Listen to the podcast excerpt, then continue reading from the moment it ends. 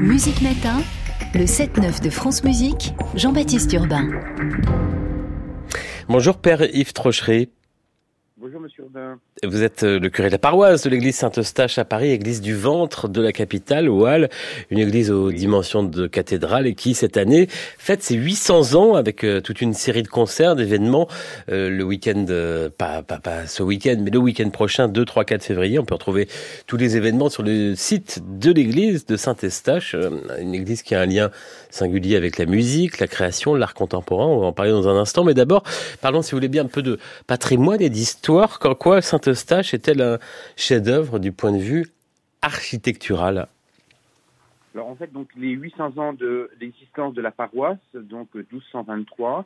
Alors l'édifice euh, actuel que l'on connaît est un édifice euh, qui euh, mêle un style Renaissance.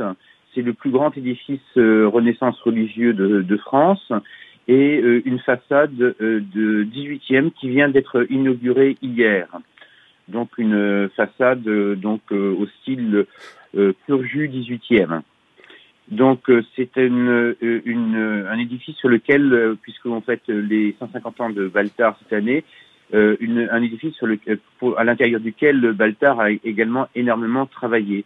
Vous avez également à l'intérieur de, de Saint-Eustache des œuvres, des chefs-d'œuvre, Rubens, Tintoret, Kissaring, euh, Armleder, euh, Tito, Luca Giordano, euh, enfin, je, je vais pas aller tout. On, on va revenir euh, à, ce, à ce point.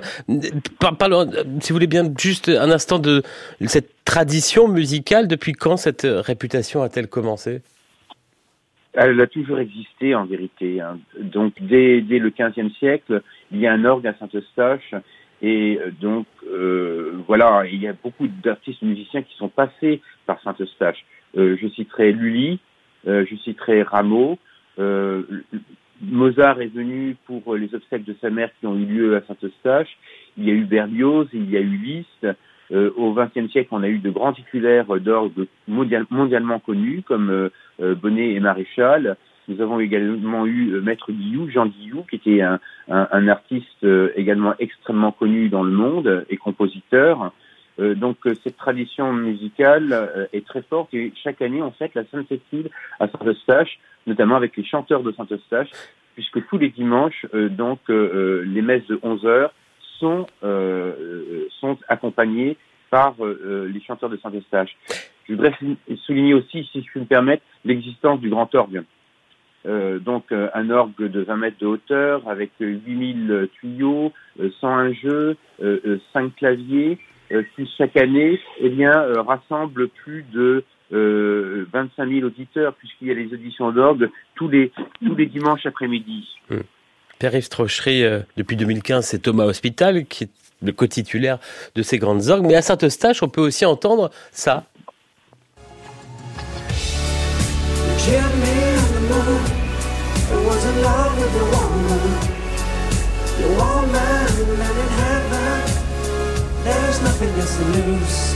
Le groupe Blow, c'est au festival 36 heures à Saint-Eustache en 2018. Alors quand on voit les images de ce concert, le public qui danse, les lumières, les basses, la batterie, on se croirait dans une salle de concert, voire en boîte de nuit. Toutes les musiques ont-elles euh, droit de citer à Saint-Eustache? Pourquoi il y a cette volonté de votre part de la paroisse de s'ouvrir? Alors, j'aime pas tellement l'expression de boîte de nuit, mais euh, en tout cas, euh, il y a vraiment une volonté au niveau de Saint-Eustache d'ouvrir, d'ouvrir. Et pour quelle raison? Pour quelle raison? Eh bien, euh, c'est l'ouverture. Euh, c'est une église qui, qui, vit dans son temps. nous sommes dans un quartier qui était extrêmement spécifique, Paris Centre, avec donc donc toute une population qui vient là, qui est une population aussi qui vient généralement de, de la banlieue du 93. Donc il y a véritablement une volonté d'ouverture et d'ouverture notamment aux jeunes artistes. Euh, donc euh, les 36 heures de la musique, c'est une tradition de plus de, de 20 ans, je crois. Et euh, voilà, on a reçu énormément de jeunes artistes, de jeunes chanteurs, des jeunes musiciens. Et c'est pour nous important de voir des jeunes bien rentrer dans l'Église pour un motif qui, en, en, quelque sorte, est le leur. Vous assistez, vous, à tous les concerts? Il y a encore eu récemment Laurent Voulzy dans un autre registre J'ai assisté au concert de, de Laurent, effectivement, donc qui ont lieu au mois de décembre, à la fin du mois de décembre. Et euh, je tiens à signaler que les premiers concerts que euh, Laurent a organisés euh, dans une église, ce fut à Saint-Eustache. C'est aussi un lien, vous l'avez dit tout à l'heure, où l'art contemporain est très présent. Vous en êtes vous-même féru.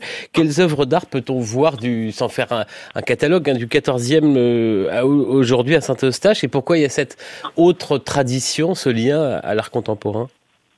Alors d'abord, je voudrais dire qu'il y a des œuvres ce stage du, euh, siècle au XXIe siècle.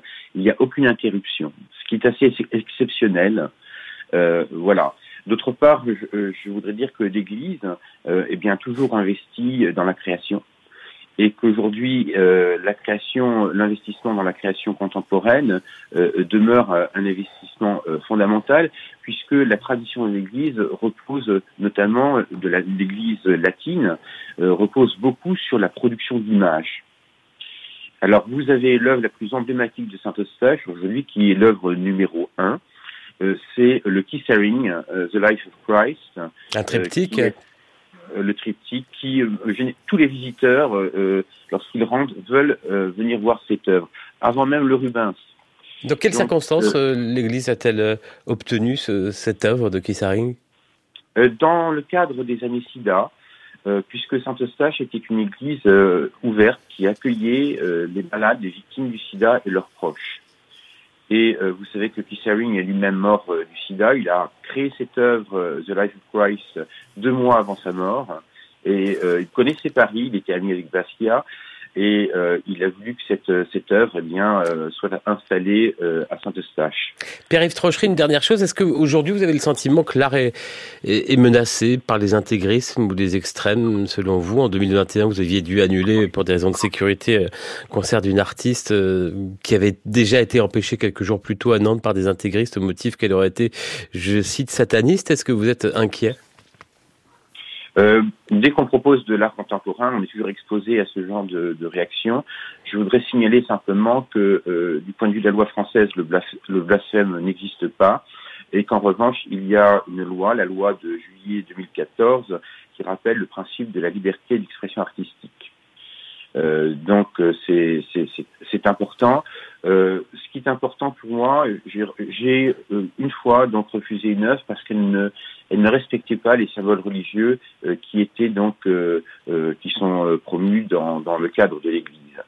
Et dans la mesure où l'œuvre respecte les symboles religieux, c'est important. Je voudrais dire aussi que on va recevoir deux tableaux, deux créations euh, à Saint-Eustache d'un jeune artiste des Wadi Adjab, euh, donc qui va peindre deux conversions de Saint-Paul.